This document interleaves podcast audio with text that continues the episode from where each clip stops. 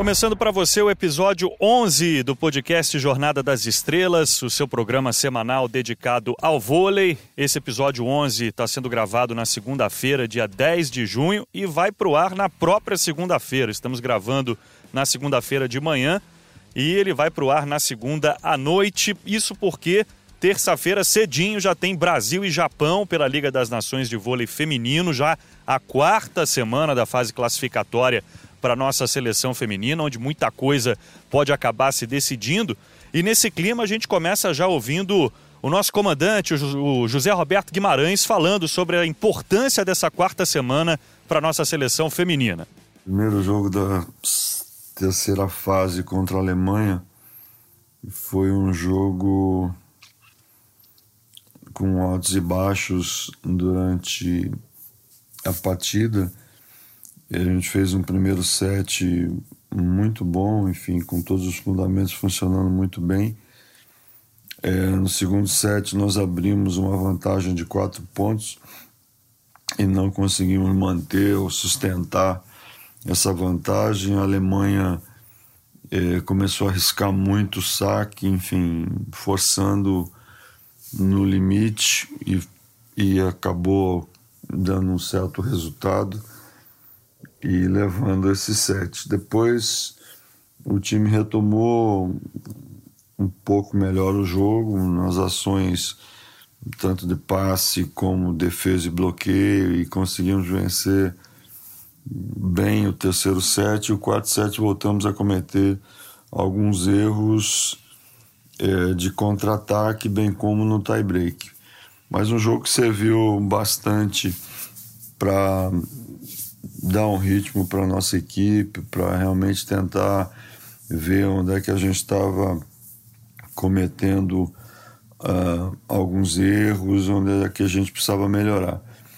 Já contra a Coreia, o time teve um comportamento diferente do início ao fim, enfim, sem dar chance para a equipe da Coreia eh, de, de reagir ou de fazer alguma coisa que viesse a criar problema para o time do Brasil a partir de um bom saque, defesa e bloqueio funcionando, uma boa marcação para as bolas de velocidade e também para a principal jogadora, a Kim, que jogou só o primeiro set, depois foi substituída, mas a postura, a conduta do time realmente foi de chamar atenção, enfim, sem dar chance para a equipe da Coreia, que sempre foi um time perigoso, um time que sempre causou problemas até pelo estilo de jogo e também pelo Lavarini, que foi técnico do Minas nessa última Superliga, conhecer bastante as nossas jogadoras e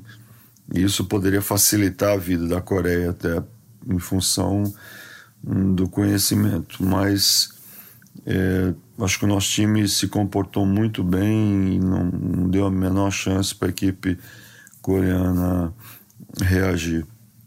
Já o terceiro jogo esperado, né, que era o jogo contra os Estados Unidos, um jogo onde a gente sabia da qualidade do time americano, da, do estilo de jogo americano, que é com, tentando imprimir muita velocidade, é, muita atenção no sistema defensivo, é, um saque bastante forçado também.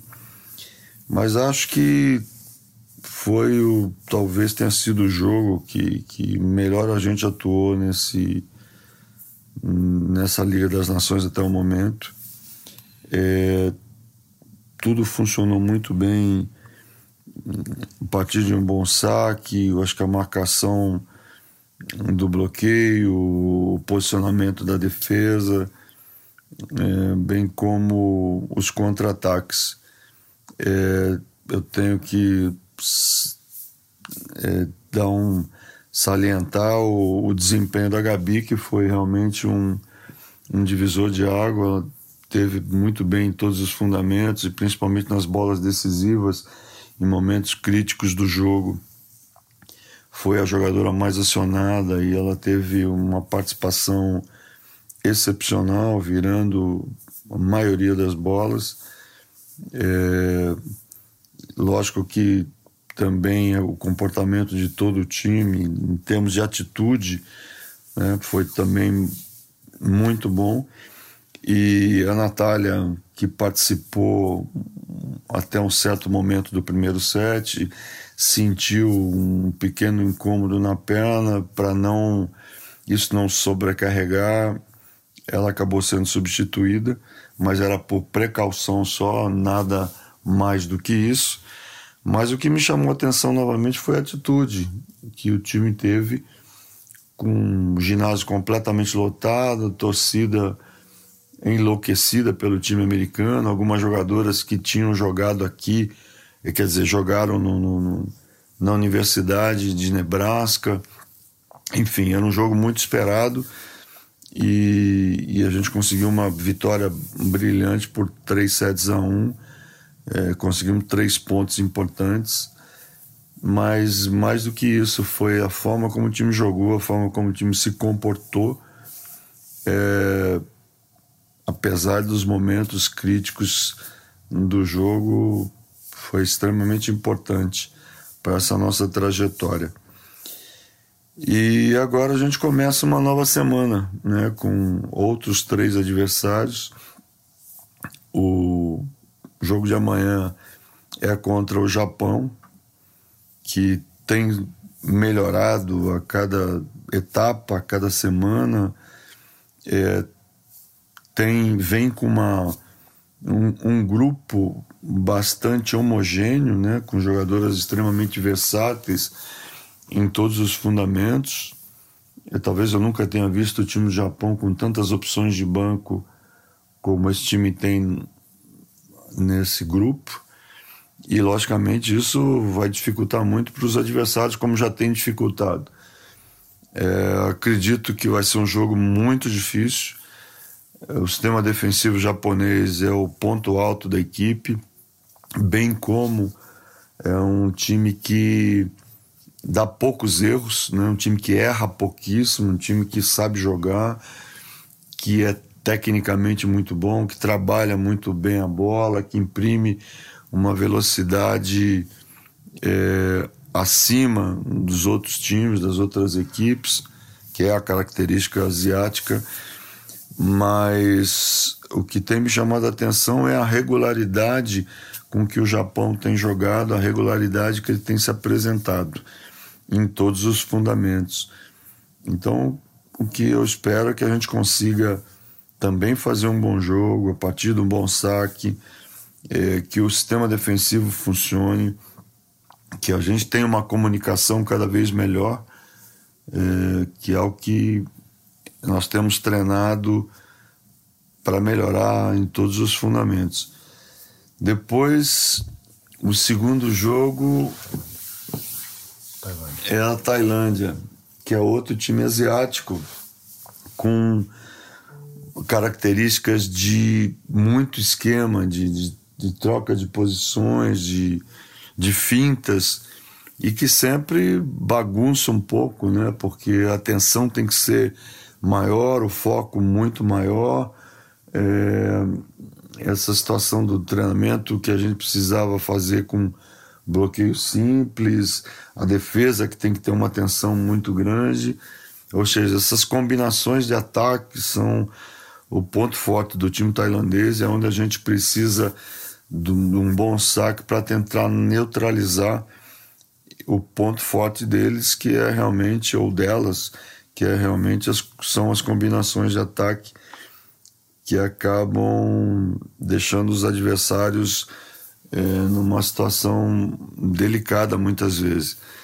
Também no sistema defensivo altamente é, importante, né? um time que defende muito, um time que tem também uma qualidade técnica bastante importante, mas talvez o jogo do Japão também nos ajude a já tá, estarmos preparados para esse tipo de, de velocidade, para esse estilo de jogo. E depois, para finalizar, a Sérvia que, enfim, acabou trocando algumas jogadoras, veio com um time mais jovem, um time é, um pouco desconhecido e que ainda está na briga pela colocação, pela, pelas primeiras colocações aí, mas é um time um pouco desconhecido no momento. Não dá para falar o nome das jogadoras, é, porque das conhecidas elas ficaram treinando na Sérvia, dando prioridade para o pré-olímpico que vai acontecer no início de agosto. Mas é um time com tradição, então, de uma escola importante do voleibol mundial, é, que com certeza as jogadoras que estão aí têm qualidade. A gente vai ter que ver primeiro o jogo delas contra a Tailândia, depois a gente vai ter a oportunidade de observar também contra o Japão e para podermos estudar. Eu particularmente não conheço a fundo nenhuma jogadora. É, como eu disse, um time jovem, mas com certeza um time que vai vai dar trabalho pela característica é, do voleibol daquele país. Aqui comigo para esse episódio 11 do podcast Jornada das Estrelas, os comentaristas do Grupo Globo, Capitão Albert e Fabi. Fabi, seja mais uma vez bem-vinda aqui ao nosso podcast. Mais uma vez, a seleção brasileira termina uma semana com duas vitórias e uma derrota. Claro, estou falando da seleção feminina. E tem pela frente uma semana que pode ser decisiva. Brasil que, nesse momento, é o sexto colocado com 19 pontos, são seis vitórias e três derrotas. E tem pela frente, Fabi, Japão, Tailândia e a seleção da Sérvia. Tudo bem com você, Fabi? Oi, Bruno. Prazer estar contigo aqui, Capitão Albert. É uma semana de jogos intensos, né? aliás, as duas últimas semanas, né? Jogos de 3 a 2 desgaste físico e mais uma derrota para a Alemanha. A seleção acabou tendo na estreia é, dessa terceira semana, mas gostei da forma como o Brasil reagiu, né, pensando no, no próximo jogo, não se lamentando dos erros cometidos diante da Alemanha. Fiquei preocupado em relação à Nath, mas já acompanhando as notícias, parece que não foi nada grave, né? O que é, o que é bom para a seleção. A Natália foi confirmada nessa, nessa semana. E é uma. Acho que uma quarta semana, né, Bruno? Já começa já a seleção a apresentar a questão dos desgastes físicos mesmo, né? Até porque o time tem mudado, tem sido um time base e vai enfrentar aí duas seleções que nos últimos anos a gente teve bastante dificuldade, né? Que são seleções asiáticas, né? Tanto o Japão quanto a Tailândia. A gente pegar num histórico recente, foram times que complicaram as nossas vidas. E vamos ver como é que vai estar a Sérvia, né? A gente não sabe como é que a Sérvia vai estar também para essa etapa, mas acho que é uma etapa que pode definir não só o futuro da seleção em relação às pretensões da, da Liga das Nações, mas também para a gente é, poder observar de perto a dificuldade que a gente teve historicamente nesses dois últimos anos diante dessas seleções asiáticas. Até porque, né, Japão e Sérvia estão muito próximos do Brasil na tabela de classificação. O Brasil é o sexto com 19 pontos, são seis vitórias e três derrotas, como eu falei. O Japão é o sétimo com 15 pontos, cinco vitórias e quatro derrotas. E a Sérvia também tem cinco vitórias e quatro derrotas, é a oitava colocada, mesma pontuação da seleção japonesa. Então, todo cuidado é pouco. A Tailândia está um pouquinho mais atrás, é 11 com 10 pontos, três vitórias e seis derrotas, mas como a Fabi disse, são seleções que vêm dando muito trabalho para a seleção brasileira feminina, que mais uma vez oscilou dentro de uma mesma semana, capitão Nalber. Daqui a pouquinho a gente vai falar da seleção masculina, que você acompanhou de pertinho, então guarde a sua munição aí da seleção masculina. Brasil perdendo a terceira seguida para a Alemanha, mas confesso que fiquei surpreendido positivamente com o resultado que encerrou a semana, a vitória do Brasil diante da seleção americana, com uma seleção reforçada pela Lloyd, pela Robinson, entre outras. E aí, capitão Alberto, é um prazer estar contigo também. Prazer é todo meu, Bruno, Fabi. Pois é, né? A seleção feminina, como você bem disse, e a Fabi também, tá oscilando um pouco, alguns altos e baixos, uma derrota inesperada para a Alemanha. E acho que no contexto dá para a gente praticamente falar que foi uma vitória inesperada contra os Estados Unidos. E acho que foi muito positivo, principalmente porque encerrou a semana. Elas, elas terminaram esse final de semana em alta, jogando muito bem. Acho que foi disparado a melhor atuação da seleção brasileira é, em bastante tempo. Não falo só dessa Liga das Nações, não. Pode, pode incluir Campeonato Mundial, temporada de 2018 também. Uma atuação da Gabi espetacular, tá jogando demais, tá sobressaindo, se transformando na grande protagonista da seleção. Então acredito que o Zé Roberto tenha saído contente, tenha saído esperançoso. Preocupa um pouquinho essa situação né, de que a Liga das Nações é bastante desgastante e que o Zé Roberto tem jogado sempre com o mesmo time. Ele não está com essa gordura toda, não está conseguindo mexer no time como o Renan está fazendo tranquilamente no masculino, mas já já a gente vai falar sobre isso no masculino. Preocupa um pouco, mas eh, a comissão técnica é muito capacitada e vai saber administrar isso bem. Vou pegar o gancho desse teu comentário, Nauber, para já colocar a galera de casa no papo, né? Tô sempre divulgando lá no Twitter quando a gente grava aqui o Jornada das Estrelas e o Marcos Medeiros faz essa pergunta: se essa questão do rodízio pode explicar essa diferença de resultados entre a seleção feminina e a seleção masculina. O que, que você acha, hein, Fabi? Masculino está com um elenco muito bom, com vários jogadores disputando posição, e o feminino já tem uma escassez nesse sentido. Zé Roberto não consegue rodar tanto o elenco como o Renan vem feito. É, o que acontece é, é uma. O Brasil está com um cobertor curto, vamos dizer assim, né? O time que sofre com algumas jogadoras ainda lesionadas, né? Aí eu estou falando da Tandara, a Carol que se apresentou um pouquinho mais tarde. Tem a possibilidade da volta de algumas atletas, né? O que, o que a gente escuta, que também isso possa ser positivo pensando em classificatório, pensando na continuidade. O Zé deu algumas declarações, né, Bruno, em relação à importância dessa Liga das Nações. O Brasil vai ser favorito em qualquer campeonato que assim disputar, mas ah, o Zé Roberto já falou em relação a isso, assim, que não é uma prioridade para ele. E, portanto, ele tem um elenco limitado. Ele, tá, ele até tá, tá, viajando com mais atletas, né? ele está com 17 atletas lá na. Tão, com 17, não, com 16 atletas, estão ficando duas de fora por semana. A tentativa que ele fez de colocar nas primeiras semanas é, a própria Tainara, que sentiu uma lesão no joelho. Eu acho que as questões físicas ainda comprometem mais ainda esse elenco que, que é, de certa forma, limitado. Acho que hoje a gente não consegue ter uma comparação com a seleção masculina, porque o Renan, na verdade, ele tem problemas positivos, que seria a dificuldade de pensar em quem colocar para jogar, né? Acho que tamanho esse leque de opções. Mas as questões físicas me preocupam um pouco, né? Eu conversei com o Zé quando o time Saquarema no início da temporada sobre é, a, a, o fato dele nunca ter conseguido colocar algumas jogadoras chaves, né? Ou como ele, ele mesmo colocou, assim, jogadoras que ele gostaria de, de atuarem juntas.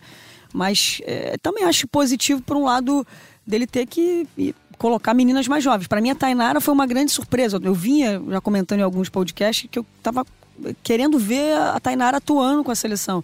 Foi bacana. Pena que teve essa baixa do joelho, mas foi bacana poder ver o surgimento de uma menina jovem que tem muita coisa para acontecer ainda, não se intimidando com a camisa da seleção feminina. Então, é, de certa forma, é ruim essa questão, né? Por a gente não ter um elenco tão qualificado e opções. E nesse sentido, pior ainda a lesão da Tainara na semana 3. Né? Exatamente, né? é isso que eu tô. Essa lesão da Tainara foi algo que. Tanto que existe uma programação em relação à Natália dela jogar um ou no máximo dois sets. Acho que talvez o Zé pudesse aí, na cabeça dele era colocar a Tainara para testar mais um pouco. Né? A Tainara, a Mandinha acabou voltando a jogar. Mas, enfim, eu acho que na minha, na minha visão, a questão dos elencos Hoje não dá para comparar feminino e masculino por conta da, da, das vastas opções que o Renan tem. Então isso é um, é, é um fator preocupante, sim. Já já a gente vai falar especificamente da Gabi. Conversamos com ela, inclusive, sobre essa questão do elenco. A Tainara, mais uma vez, não estará disponível. Com isso, o Zé Roberto volta a inscrever a Júlia, né, a Júlia Bergman, para essa semana 4. Passar rapidamente a agenda do Brasil nessa semana, transmissões ao vivo do Sport TV 2, os Jogos da Seleção Brasileira. Terça-feira, dia 11, começando às 6h50 da manhã, bola em jogo às 7h10, Brasil e Japão. E aí não tem jeito, né? Jogo em Tóquio é madruga, alguns sacrifícios têm que ser feitos. Brasil e Tailândia, na madrugada de terça para quarta, às 3h20 da manhã. Jogo começando às 3h40. Mesmo horário de Brasil e Sérvia, um grande jogo. 3h20 da manhã também na quinta-feira, dia 13, com Olha, o jogo Bruno, começando às 3h40, Estou vendo aqui a questão da Sérvia, um time muito, muito descaracterizado. A gente não vai ver praticamente nenhuma das estrelas do time da Sérvia em atuação no Japão. É um time bastante jovem. É, as informações que eu tenho aqui, inclusive, que o, que o Zoran Terzic nem ele vai estar presente. Ou seja, é um, é um time bastante descaracterizado. Agora, isso não tira é a responsabilidade do Brasil jogar. Agora vai jogar diante das duas seleções, tanto a China, tanto o Japão quanto a Tailândia, praticamente completas. Isso explica também a campanha da Sérvia até aqui, né? Campeã mundial é apenas a oitava colocada, cinco vitórias e quatro derrotas. Nauber, fala um pouquinho desse retorno da Natália à seleção brasileira. Jogou dois sets contra a Alemanha, fez 12 pontos. Depois jogou um set contra a Coreia do Sul, assim como por lá a Kim também só jogou o primeiro set. E jogou um set contra os Estados Unidos, sentiu uma lesão muscular, mas nada preocupante, também contribuindo com seis pontos a Natália. A Natália é uma craque de bola, a gente sabe da importância que ela tem na seleção brasileira, para qualquer time que ela jogue, né? Agora, aquela jogadora que, infelizmente, ao longo do tempo, tem sofrido né, com lesões, muitas lesões durante a carreira e tem que ser tratada de forma especial. Não é ser tratada com privilégios, não. É ser tratada de forma especial porque todo mundo sabe da qualidade técnica que ela tem, da jogadora importante que ela pode ser para a seleção brasileira. Uh, ela tem, tem que ser feita uma programação especial para ela, para que ela realmente chegue nos momentos importantes na melhor forma, na melhor condição. Acho que isso aconteceu de forma brilhante no Minas. A gente viu a Natália chegando nos playoffs, né, no momento mais decisivo da temporada, em grande forma. É assim que tem que ser feito na seleção brasileira também, né, para poder dividir um pouquinho dessa responsabilidade. Que hoje eu vejo uma Gabi não, não é uma seleção dependente dela, mas ela, ela é a melhor jogadora, é uma jogadora te, que tecnicamente sobressai e acaba sendo um pouco sobrecarregada. Para diminuir um pouquinho essa sobrecarga nela, uma Tandara tem que voltar, uma Natália tem que voltar, e aí as coisas vão clarear para a seleção feminina. Seleção feminina que começou a semana 3 com derrota para a Alemanha, 3 a 2 bateu a Coreia do Sul num jogo tranquilo 3 a 0 e venceu a seleção americana por 3 a 1 grande resultado dessa semana 3 para a seleção brasileira. Vamos falar então da Gabi, a Gabi que contribuiu no jogo com a Alemanha com 13 pontos, a maior pontuadora do Brasil nesse jogo foi a Paula com 22, agora a Lipman acabou com o jogo mais uma vez, fez 30 pontos naquela partida. Depois contra a Coreia do Sul, a Gabi marcou 14 pontos. E contra os Estados Unidos, o grande jogo da Gabi, 26 pontos, recebendo 37 bolas, virando 24.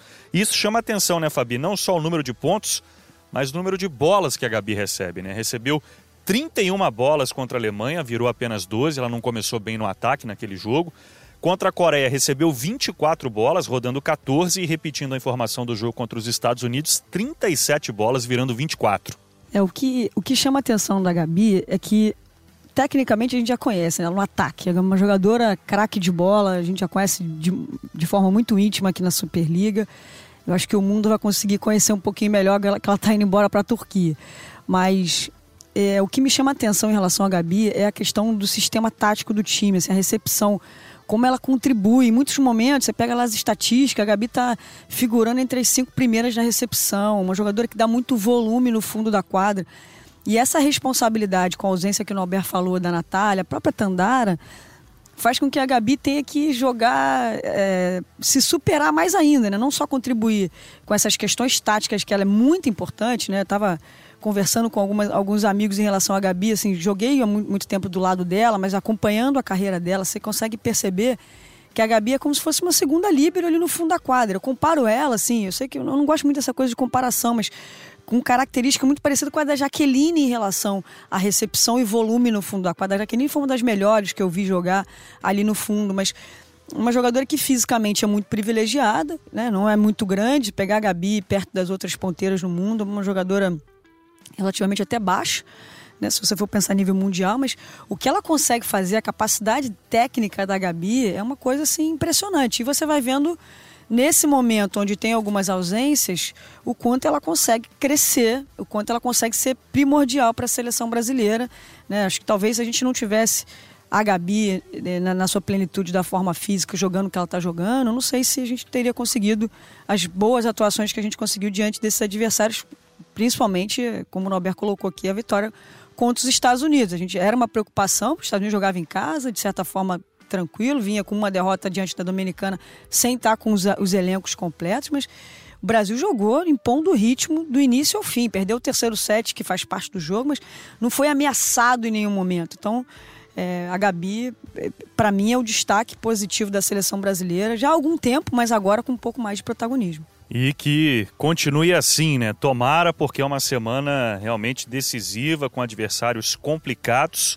A Gabi, que pelas estatísticas é a terceira maior pontuadora da competição, ela tem até aqui 152 pontos. A Gabi. E Nauber, me veio a cabeça agora, enquanto a, a, a Fabi comentava sobre a Gabi, um papo que você me confidenciou. Eu sempre gosto de lembrar muito do teu título com a camisa do São Bernardo. E um papo que você teve com o Felipe, que na mentalidade do brasileiro, uma mentalidade de ataque. E você chamou o Felipe em determinado momento e falou: "Olha só, Felipe, o jogo, ele ele se constrói aqui, ó, no passe. Então se dedica também ao passe, que você vai ver como tua carreira vai, vai mudar de patamar, né? Foi isso mesmo, né? Ah, foi isso. Não falei uma vez, não. Falei várias vezes, para falar a verdade. Com ele e com, todos, com toda a molecada do São Bernardo. Foi uma temporada muito especial, né? Porque eu vinha de anos no exterior, jogando num time que só tinha moleque e deu para deixar um legado bacana, deu para deixar várias mensagens positivas para eles nesse sentido também. E é isso que acontece com, com a Gabi, né? Que sempre foi uma grande atacante, mas que segura bem a onda agora no fundo da quadra, né? É aquela história, ponteiro passador, ponteiras passadoras, né? No caso da Gabi. A função principal, né? a função mais importante é a recepção, é o volume de jogo, é o equilíbrio. Se você for um grande atacante, uma grande atacante, no caso da Gabi, melhor. É, como a Fabi falou aqui, ela talvez esteja jogando no limite dela, porque está recebendo muitas bolas. Mas ela nunca pode deixar é, de pensar, nunca pode deixar de lado essa construção do jogo, essa função que é primordial.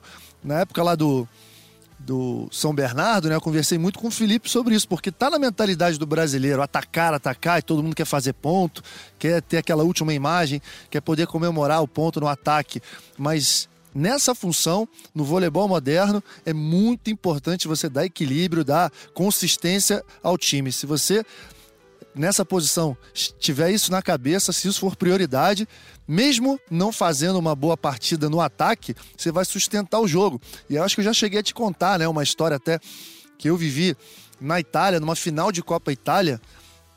Era o meu time Macerata contra Treviso, em que nós vencemos o jogo por 3 a 2 fomos bicampeões da Copa Itália. E quando no final do jogo, quando viram a estatística, ninguém acreditava. Nem eu mesmo acreditava foram cinco sets, eu fiz três pontos. Três pontos no jogo inteiro. E aí todo mundo, mas como assim três pontos? A gente nem reparou. Pois é, porque eu tava lá, meti 85% de passe, defesa, bloqueio. Acho que a função do ponteiro passador é essa, jogar em todos os fundamentos. A Gabi nunca pode perder de vista isso. E esse foi o tema do nosso papo com a Gabi, essa questão do protagonismo e também de segurar a onda lá no fundo da quadra, de, de entregar o passe na mão das nossas levantadoras. Vamos acompanhar aí o bate-papo com a Gabi. Gabi, você tem feito muitos pontos, então eu queria saber de você o seguinte: a gente sabe que no vôlei, claro que fazer uma pontuação alta é excelente, mas você tem recebido muitas bolas. Como é que tem sido para você ser uma jogadora mais exigida? E se você tem essa preocupação de depois é, dar uma olhada nos números e ver quantas bolas você recebeu para quantas bolas você rodou a sua efetividade na partida e como é que está a tua cabeça sendo uma protagonista agora de fato, né? porque a gente sabe muito da tua qualidade na, na, recepção, no fundo de quadra, mas agora, pelo menos nessa primeira parte da competição, você vencendo o, o desafogo do Brasil no ataque. Oi, tudo bem? Então, eu sei que esse ano eu estou assumindo uma responsabilidade um pouco diferente né, dos outros anos que, que eu tive uma participação diferente aqui na seleção. Estou muito feliz com essa oportunidade, eu acho que é uma oportunidade de amadurecimento muito grande na minha carreira, é, de buscar cada vez mais responsabilidade, tentar ajudar o Brasil de uma forma diferente e ofensivamente principalmente. Eu não sou tão ligada a números, né? Mas eu gosto, depois das partidas, pedir também para o nosso estatístico, para dar uma olhada como foi o nosso time no geral, né? Que eu acho que o mais importante acaba sendo isso mesmo. A gente tem conversado bastante aqui, a gente sabe tanto que é importante nessa questão da, da distribuição, mas de uma certa maneira também eu sei que é, nos momentos decisivos, nos momentos importantes, eu vou ter que assumir essa responsabilidade. Tem sido muito bom, como eu disse, para o meu amadurecimento como jogadora e acho que como pessoa também, é, assumindo uma característica diferente aqui no grupo.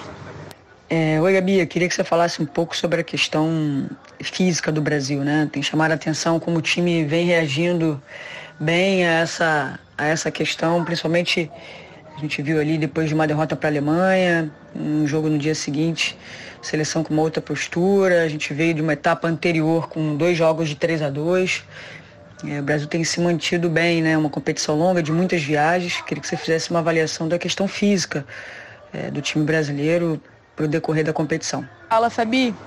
Então, essa questão física é uma coisa que eu acho que preocupa todo mundo, né? Um calendário bem apertado, jogos seguidos. Mas eu acho que uma coisa que tem contribuído muito para o nosso grupo, que é um grupo que está querendo buscar o espaço, está querendo buscar uma identidade bacana, todo mundo correndo muito atrás dos objetivos, sabe da dificuldade que é o campeonato, né? Metade do grupo nunca teve a oportunidade de participar dessa competição, a outra metade já teve. Então, tá um mix aí de, de experiências muito bacana e eu acho que o grande diferencial para a gente é esse, né? A gente tem encontrado algumas dificuldades dificuldades, alguns momentos difíceis, mas a gente tem conseguido se superar, uma ajudando a outra. E até muito nessa questão física, né? Jogadores entrando, saindo, fazendo a diferença. E acho que esse vai ser o nosso grande diferencial durante toda a competição, né? O resto que a gente tem para frente, todo mundo se ajudando, é, incentivando uma outra, né? É uma competição que a gente fica longe de casa durante muito tempo, bate a saudade da família, então a gente está cada vez mais criando uma identidade e se unindo mesmo como uma família aqui, buscando os objetivos. Oi, Gabi. Na minha opinião, além da parte técnica e tudo que você tem feito, tem chamado a atenção essa capacidade de liderança, né? Apesar de ser uma jogadora jovem ainda, acho que abriu uma lacuna em relação a essa questão da liderança na seleção brasileira e você está preenchendo muito bem. É, independentemente de ser capitão ou não, o é, que você pode falar disso? Como é que é a sua participação no dia a dia, é, dentro de quadra mesmo, com todas as jogadoras, principalmente as jogadoras mais jovens que têm tido a primeira experiência na seleção brasileira adulta? Alberto, tudo bem? Então, eu acho que isso tem acontecido bem naturalmente mesmo, né? Eu tive a oportunidade de, de nova participar é, um pouco com a outra geração, né? A Fabi, Sheila, as meninas mais velhas. Tive um tempo também de trabalho aí com o Bernardo, que eu aprendi muito essa questão da liderança, né? Então, é, eu sei que tem muitas meninas novas, né? Que chegaram aqui com a mesma idade que eu, né? A Tainari, Júlia e dou como exemplo e que, enfim, tento passar um pouco da experiência do que eu vivi na outra geração, na Olimpíada de 2016 também, tento passar um pouco de confiança, até porque eu vivi esse mesmo cenário, né? Sei como é estar aqui pela primeira vez, é, como é estar com, com pessoas que são referências pra gente, então acho que eu tive uma boa oportunidade de viver isso no passado, aprendi muito com o Bernardo, o Zé também é, ensinando bastante essa questão que a gente tem que tentar passar para as mais novas, né? essa questão do trabalho, da dedicação, de tudo que eu vivi durante os anos, então acho que naturalmente mesmo dentro de quadra tenta ajudar, passar um pouquinho de confiança para as meninas. E nesse processo aí meu também de amadurecimento, de assumir uma responsabilidade diferente, ao mesmo tempo tento ajudar também, chamar um pouco de responsabilidade, tranquilizar, enfim, mostrar um pouco das dificuldades que a gente vai passar aqui. Enfim, tem, tem sido bem bacana essa oportunidade de dividir essas experiências também, assim como aconteceu comigo alguns anos atrás. Oi, Gabi, você que tem tido um grande desafio à frente da seleção brasileira, que é liderar essa jovem geração numa transição fortíssima e grande feita pelo técnico José Roberto Guimarães, vai também enfrentar um outro desafio essa temporada, né, que é jogar fora do Brasil. É... Qual teus planos em relação a isso? O que, que você pensa é, ou acha importante para que a Gabi tenha sucesso também fora do Brasil? Tudo bem? Então, sem dúvida nenhuma, é um ano né, de grandes desafios. Né? Eu acho que esse ciclo todo para a gente tem sido é, bem desafiador mas ao mesmo tempo muito motivador, né? A gente vê um grupo novo querendo buscar o seu espaço, querendo buscar os seus sonhos. É, me vejo muito em algumas meninas, né, que estão chegando novas aqui, tentando buscar, enfim, os grandes objetivos. Então, a gente sabe que vai ser muito difícil, né? Um momento de transição, de muita evolução, que a gente precisa buscar a nossa identidade mas ao mesmo tempo um grupo muito gostoso de trabalhar, né? Já está quase há um, há um, mês aí fora de casa e, enfim, todo mundo se ajudando bastante, querendo treinar, querendo fazer a diferença, querendo, enfim, mesmo que sejam em poucas ações, é, enfim, um ponto que entra, um bloqueio que faz, um saque que consegue fazer a diferença. Então, É, é um desafio que acaba se tornando gostoso, acaba incentivando a todo mundo e estou muito empolgada com, com, esse, com esse novo ciclo que vem se formando com novas caras e novos jogadores. Agradecer a Gabi pela participação, boa sorte para ela e para a seleção brasileira. Para a gente fechar o assunto seleção feminina, Fabi, desses três adversários, você já nos disse aí que a Sérvia não será aquela Sérvia tão forte, mas com bons destaques individuais. A gente tem o surgimento aí da Lazovic, a Kubura, uma oposta bem interessante também. E a Alexic, central, é a melhor bloqueadora da competição até aqui. 25 pontos de bloqueio da Alexic a gente que se acostumou a ver a Sérvia com a Razic, com a Velikovic, com a Stevanovic ali no meio, a Alexic vem se destacando nos bloqueios. Japão, que individualmente tem a quinta maior pontuadora da Liga das Nações, a Ishi, são 134 acertos. E a Tailândia tem três destaques individuais. Claro, sempre ela, né? A levantadora Tonkon, liderando as estatísticas no quesito levantamento, e as duas melhores passadoras, a Panoi e a Moxley, uma jogadora jovem, também boa atacante. E aí, Fabi, qual desses três adversários você acha que pode complicar mais a vida do Brasil nessa semana 4? Eu acho que vão ser. Eu falei da, da Sérvia em relação às ausências, mas por conta das jogadoras, né, campeãs mundiais e tudo mais, mas não, isso não desqualifica o time, né? O time que a gente viu atuando, atuando em algumas semanas aí, jogadoras muito jovens, surgimento de é, atletas que certamente vão fazer parte desse, desse próximo, dessa próxima geração da Sérvia. Olha, Bruno, eu acho que os três times podem ser complicados para a seleção. Eu acho que o, o, sistema de jogo da Tailândia é um sistema de jogo que a gente encontrou dificuldades, difícil, é um time que uma levantadora espetacular, que é a Tom Kong, que jogou com a Nath, conhece ela muito bem tem um, um jogo que se encaixa muito bem, é um time que joga junto, assim, se, se você pegar o time da Tailândia, está aí praticamente a, um ciclo e meio, dois ciclos né, de Olimpíada, estou dizendo aí quase oito anos atuando junto, muda muito pouco, surge uma menina mais jovem, mas é um time que a sua base muita, muda muito pouco. Então é um sistema de jogo que a gente já sabe que tem dificuldade. O Japão é um time é, que vem evoluindo, é um time que vem, é, apesar da é, de algumas ausências também. A Nagaoka não está jogando né, nessa seleção. A vem sendo também outro destaque do time. É, eu acho que é, é, é uma semana que a gente tem que estar tá com aquele alerta ligado do, prim, do primeiro ao último ponto. É, jogos que vão trazer também para a seleção, para o Zé Roberto, a comissão técnica, o nível que a gente está de exigência tática e de, de pensamento no jogo, de estar tá ligado o tempo inteiro. Porque a gente vem de uma semana que a gente encerra muito bem, jogando com um adversário que talvez tivesse até um nível técnico melhor do que o nosso. A gente se impôs diante desse adversário. E é isso, assim, acho que a palavra é essa, é construir as vitórias ponto a ponto, 7 a 7, construir essas vitórias, fazer com que o jogo fique fácil ou não, é, da forma como a, vai depender muito como a seleção vai encarar esse, esses confrontos. É uma semana muito importante, a semana 4 da fase de classificação. Brasil que vai encerrar sua participação na Turquia e terá dois jogos dificílimos né, contra a seleção turca, também a seleção italiana na quinta semana, mas isso é assunto para o episódio 12 do Jornada das Estrelas. Rapidamente, então, a agenda, terça-feira, dia 11, Brasil e Japão, 7 e 10 da manhã, Brasil e Tailândia na quarta, dia 12, às 3h40 da madrugada. Mesmo horário para Brasil e Sérvia, às 3h40, na madrugada de quarta para quinta, na quinta-feira, dia 13. Esse podcast, episódio 11 do Jornada das Estrelas, que está sendo gravado na manhã de segunda-feira, dia 10, e vai para o ar no mesmo dia à noite. Vamos falar de seleção masculina agora, Nauber.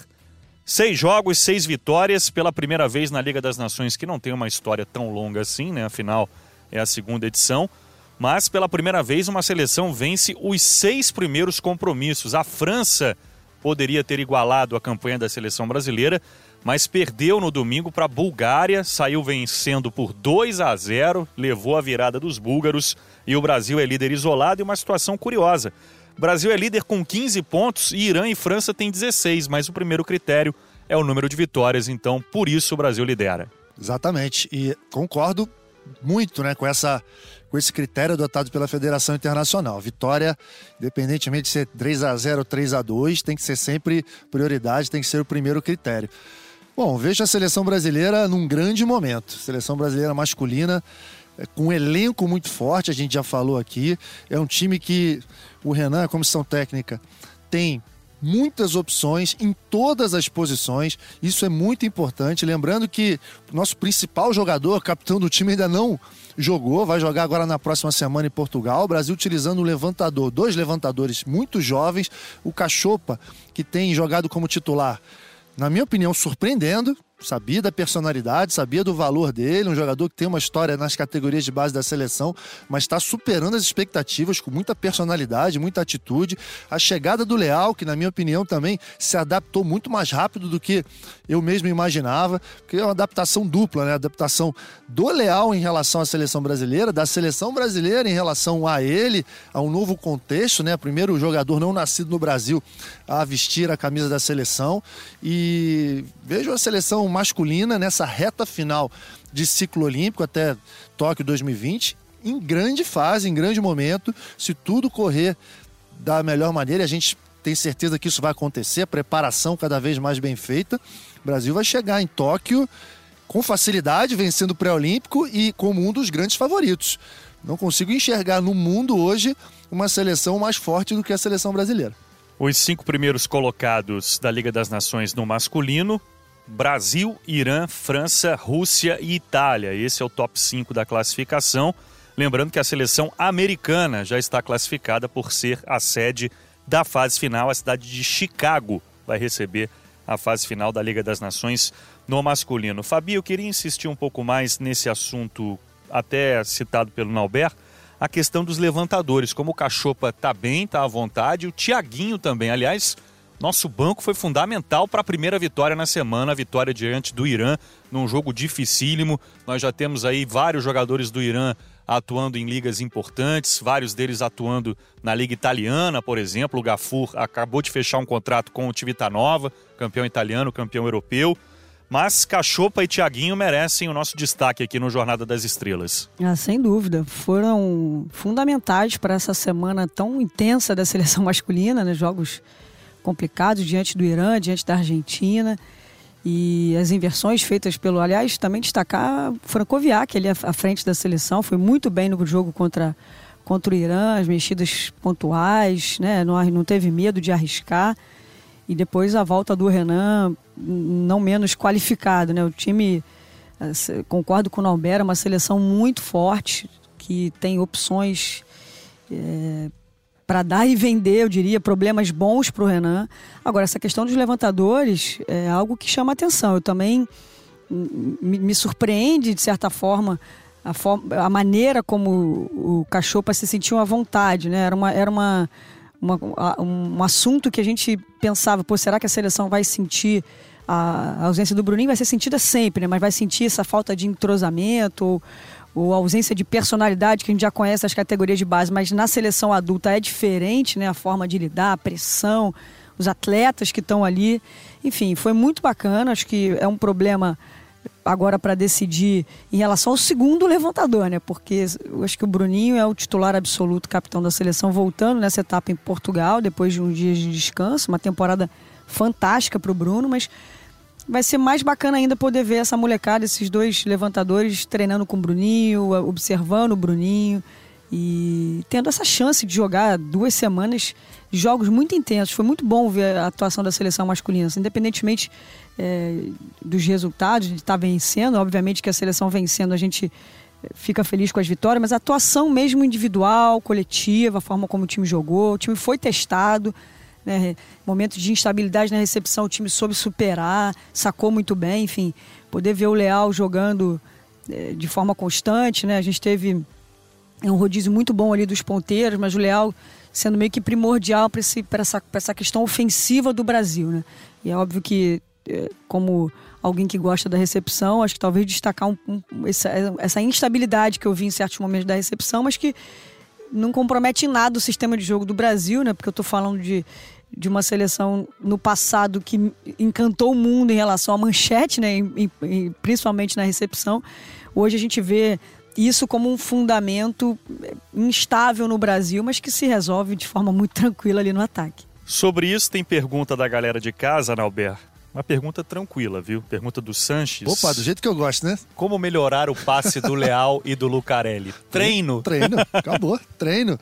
Põe para treinar e assim, o, o responsável por isso na seleção brasileira é um cara consagrado, um cara que conhece nos mínimos detalhes como evoluir, como preparar grandes jogadores nessa função, que é o Tabachi, Ricardo Tabachi, assistente do, do Bernardinho há décadas. Ele era o responsável desde a chegada do Bernardinho na seleção uh, masculina em 2001 ele conseguiu fazer o Giba. O Giba nunca foi um grande passador. E o Giba se transformou num ótimo passador ao longo do tempo. É isso que ele vai fazer. Vai fazer. Vai trabalhar demais, vai botar os caras para dar manchete o dia inteiro, para eles dormirem pensando nisso, para que isso não seja um problema.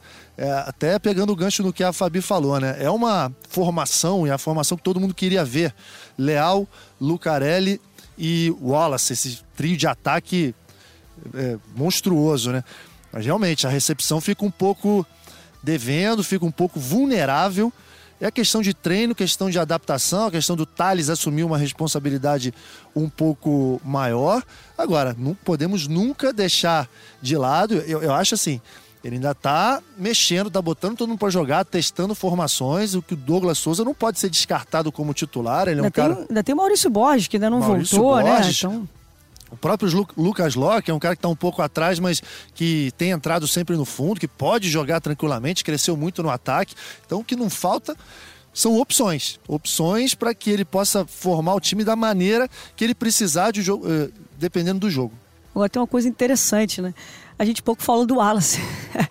que é o, que sempre foi o nosso grande, o que, que eu isso acho isso é bom, né, Fabi? Eu acho isso, isso é ótimo, ótimo, ótimo sinal. A gente pouco falou do Wallace porque o Wallace sempre foi o nosso o cara não, vai, não deixou de ser, mas tem companhia, né? Isso é uma coisa, acho que, muito positiva para a seleção masculina. E os números ilustram isso, né? Por exemplo, contra a Argentina, o Wallace foi o segundo maior pontuador, né? Fez 15 pontos. E o jogo da Argentina foi o jogo onde o Leal marcou mais pontos com a camisa da seleção brasileira. Ele deixou a quadra com 18 pontos. O Leal, que foi muito bem nessa semana 2, fez 16 pontos contra o Irã.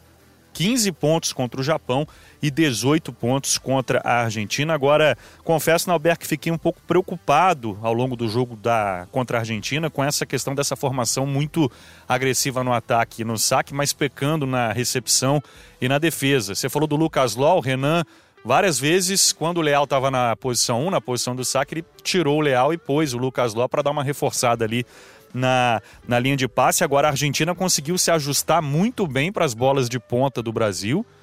E no quinto set a gente viu o Cachopa utilizando muito o Isaac e o Flávio. Lembrando que o Brasil começou com uma dupla de centrais diferente. Começou com Lucão e Maurício Souza e terminou o jogo com Flávio e Isaac na quadra. É, pois é, e vale a gente. Se, se podemos destacar alguma coisa de forma negativa, nosso bloqueio. Até mesmo por ser um time muito agressivo no saque, poderia ter bloqueado mais. Acho que o bloqueio não funcionou. É, eu levo isso tudo com muita naturalidade, né? É uma terceira semana, segunda semana de Liga das Nações do masculino, o desgaste já começa a pesar. Pode ter certeza que eles estão treinando o mundo, volume muito, o volume de treinamento nessa fase é muito grande viagens. A seleção ainda está longe do ideal. Agora, vi um potencial muito grande, muito por causa disso. Diferentemente do feminino, no masculino, o desgaste físico durante a competição vai ser menor, porque ele vai poder mexer, vai poder utilizar todos os jogadores e fazer com que essa geração, esse time, seja o que. É, o que o Brasil sempre mostrou de melhor ao longo da história, né? Que é um grupo homogêneo, jogadores que podiam entrar a qualquer momento, contra qualquer adversário. Essa foi a nossa grande força nos anos 2000, né, lá no início dos anos 2000, no, no, trabalho do Bernardinho, e que no trabalho do Renan, com esse elenco que tem, vai poder manter essa escrita. Contra a Argentina, Brasil fez apenas sete pontos de bloqueio. A Argentina bloqueou mais que o Brasil, fez oito. Contra o Japão, um jogo mais tranquilo, foram 12 pontos de bloqueio. Contra o Irã, um jogo dificílimo, 11 pontos nesse fundamento. E lembrar que o Brasil se reforçou com o Carlos Schwank na sua comissão técnica, é o cara para ficar responsável por esse fundamento pelo bloqueio. Concordo contigo, Fabi, achei que o Francoviac foi muito bem na condução da equipe, enquanto o Renan esteve suspenso. E aí vale uh, o comentário, né? Quem vai dirigir a seleção brasileira no Pan-Americano, Marcelo Francoviac. E a seleção vai estar muito bem representada, muito bem dirigida no Pan-Americano, o grupo que já foi definido, inclusive. Brasil que nessa semana 3 vai jogar em Portugal, passar a agenda de jogos, começando a partir da sexta-feira, dia 14, tem Brasil e Sérvia, duas da tarde, transmissão começando 1h40. No sábado, dia 15, tem Brasil e China ao meio-dia, com a transmissão do Sport TV 2 começando às 11h40 da manhã. E para fechar essa semana 3, Brasil e Portugal, os donos da casa, no domingo, dia 16, duas da tarde, transmissão começando 1h40. Fabi, tem tudo para ser uma semana tranquila para a seleção brasileira, né? A Sérvia, a exemplo da seleção feminina, também com uma equipe mesclada. O destaque, por enquanto, é o Petkovic, não o nosso Pet, mas o do Zan Petkovic. A Sérvia é apenas a décima colocada, são duas vitórias e quatro derrotas. A China é penúltima colocada e Portugal é o lanterna. Ah, tem tudo para ser uma semana para botar todo mundo para jogar, né? Acho que é, essa deve ser a ideia da comissão técnica. E talvez isso também tenha sido acordado com o Bruno, né, para a volta dele em relação a essa questão dos adversários, voltar de forma gradativa. E depois de duas semanas de jogos, aliás, depois da última semana de jogos duros, né, de 3 a 2 e tudo mais, é o, pegando os adversários e a campanha que eles têm apresentado até aqui, seja a semana do que eu estou vendo aqui a mais tranquila para a seleção masculina. Acho que talvez ter a chance de todo mundo jogar e né, desgastar de forma. É, até porque a próxima etapa, né, a próxima semana, semana 4, é aqui no Brasil, ou seja, acho que pode ser uma semana onde a gente consiga reforçar mais ainda o que o Norberto falou da questão física, da malhação, né? Porque para quem não entende, a seleção faz um trabalho, obviamente, pensando nos jogos, mas pensando nas prioridades daquela temporada. Então, muitas, muitos atletas ali treinam e, e malham como se não estivessem jogando, né? Claro, respeitando o limite físico de cada um, mas isso é muito primordial, digamos assim, para a continuidade, para a manutenção da seleção ao longo da temporada. Né? A gente sabe que tem um time que vai brigar, então o objetivo é chegar forte ali da quinta semana para frente, onde a gente consiga sustentar, até porque a fase final são jogos sequenciais, são jogos mais, du jogos mais duros. Então, isso que o Norbert falou é, é, de, é de suma importância para a continuidade da temporada. A gente, e essa terceira semana talvez possa endossar mais ainda essa questão, o time trabalhar fisicamente, pensar na continuidade da Liga das Nações, porque a tendência é que a quarta, quinta semana sejam mais complicadas. Lembrando que nessa semana 2 o Wallace foi preservado no jogo contra o Japão e o Alan entrou muito bem, fez 16 pontos nessa questão do elenco, né, que a gente vem abordando das boas opções que o Renan tem à disposição. Nauber, você que já passou por isso na tua carreira algumas vezes, queria falar rapidamente do Lucarelli. Como tá bem o Lucarelli depois de uma lesão seríssima, fez 20 pontos contra o Irã, um jogo dificílimo, é o melhor atacante da Liga das Nações, tem um aproveitamento superior a 58%. A gente vem falando muito do Leal, desses jogadores que têm a primeira oportunidade na seleção adulta, mas o Lucarelli está impressionando demais, desde as finais da Superliga. Grande surpresa, né? Um jogador que sinceramente, acho que nem ele esperava voltar tão bem de uma lesão tão grave quanto foi. É, as pessoas é, que não nunca viveram né, essa situação na prática, talvez não entendam o quanto é difícil para um atleta voltar ao mesmo rendimento, à mesma performance diante, diante, é, diante de uma lesão tão difícil. Ele machucou o tendão de Aquiles ficou parado praticamente um ano, bastante tempo. Já na temporada, já no início da temporada do Taubaté, ele já se destacou. E aí, em algum momento, a gente esperava, não, ele vai dar uma caída, porque essa volta é sempre mais difícil. Não, ele manteve uma regularidade, uma consistência na temporada muito grande e que está se mantendo agora na seleção brasileira. Né? Está com muito apetite, muita fome. Acho que ele deu um salto de qualidade na carreira, deu subiu de patamar após essa Superliga, porque ele foi protagonista e campeão.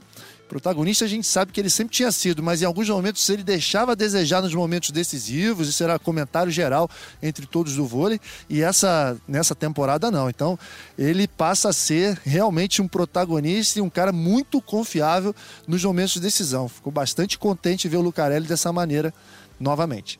Para a gente fechar o assunto seleção masculina, a última pergunta selecionada para esse episódio 11, Fabi. Albert falou da questão do bloqueio. Agora, o Axel está preocupado com o saque do Brasil. Diz que ficou impressionado com a recepção da seleção iraniana e da seleção argentina. Ele pergunta aqui: O Brasil precisa ter um saque mais agressivo. Olha, com o Leal, com o Lucarelli, um saque mais agressivo. Agora, para falar da tua Seara, Fabi, me impressionou muito o Danani, o líbero argentino. Que líbero bom! É, não, a Argentina tem líberos bons, né? Historicamente tem líbero agora. Estava da... acostumado com o Gonzalez, é... confesso que nunca tinha visto é, esse não, Danani jogar. Danani, Como o Norberto falou, é danado é, esse o Danani. o Danani, na verdade, não vinha atuando, mas eu já, já tinha visto ele jogar. É, a Argentina, no feminino também tem bo boas líberos, algumas até jogaram aqui na, na Superliga. E olha, a questão do saque, assim, acho que se, se, a gente pensar num saque mais agressivo é complicado. Acho que a seleção é, vem sacando bem, não é um, para mim não é uma preocupação. Não sei o que o Norberto pensa disso. Não vejo isso como uma preocupação do Brasil, não. Acho que o Brasil é, controla muito bem isso. Se você pegar é, também de uma forma histórica, é um time que é muito agressivo no saque, mas em certos momentos opta por jogar de forma tática. Isso também é uma outra questão que se discute muito, né? Os momentos de, de se arriscar um, um, saque mais tático, onde você, onde você pressiona o seu adversário, mas não dá para abrir mão hoje no nível de jogo que se joga no masculino de um saque forçado, né? Não, não tem como. A gente fez, eu e você, né, Bruno, fizemos um jogo China e Sérvia, onde a gente viu qualquer saque colocado em jogo ali vira é como se a gente pudesse comparar com um pênalti ali, China né? E França. China e França, desculpa, é, não, China e Sérvia, não, China e França, que, o, que, o que ainda coloca mais complicado ainda pela questão da qualidade do time francês.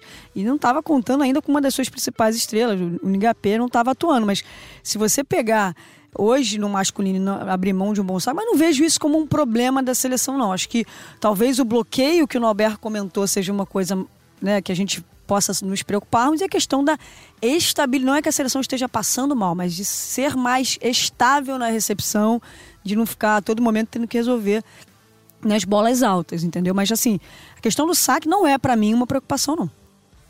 Complementar, né, Fabi? Está é, diretamente ligado à parte física também, né? O saque. Hoje em dia, o saque no masculino, você tem que estar tá em forma, você tem que estar tá solto para poder dar o melhor saque. É, nessa fase de campeonato, a parte física está travada ainda. Eu não sei se a Fabi fazia isso na seleção, mas certamente no Sesc Rio, quando jogava com o Bernardinho, pode ter feito em algum momento. É, durante muito tempo, durante essa fase da competição de Liga Mundial e tudo, a gente jogava e malhava Malha logo, depois do jogo, Exatamente, sim, malhava sim. logo em seguida. Então você está é, de propósito até, e o Renan vai por essa mesma linha, de deixar o jogador travado meio que de propósito, aquela zona de desconforto que ele fala, né? O cara tá incomodado, tá incomodado, mas aí na hora do vamos ver, na hora da decisão, ele solta os, os bichos, solta os leões, todo mundo se sente em forma e as vitórias vinham muito por aí. E acho que o saque está direta, a efetividade do saque está diretamente ligada a isso. Respondida, então, a pergunta. Queria agradecer muito a galera de casa que está sempre mandando perguntas aqui para o nosso papo no Jornada das Estrelas. Portanto, semana 3 para a seleção masculina, pela ordem: Sérvia na sexta, China no sábado e Portugal no domingo. Para a gente fechar esse episódio 11, Fabi, falar do mercado, com algumas contratações sendo confirmadas. Você tem algumas coisas anotadas aí, Fabi? Pode ficar à vontade. É, a gente viu aí Monique e Pridaroid sendo apresentadas ao Praia Clube. Acho que o Praia, a gente estava conversando aqui, foi o time, é o time que talvez tenha mais poder financeiro, né, que está contratando também.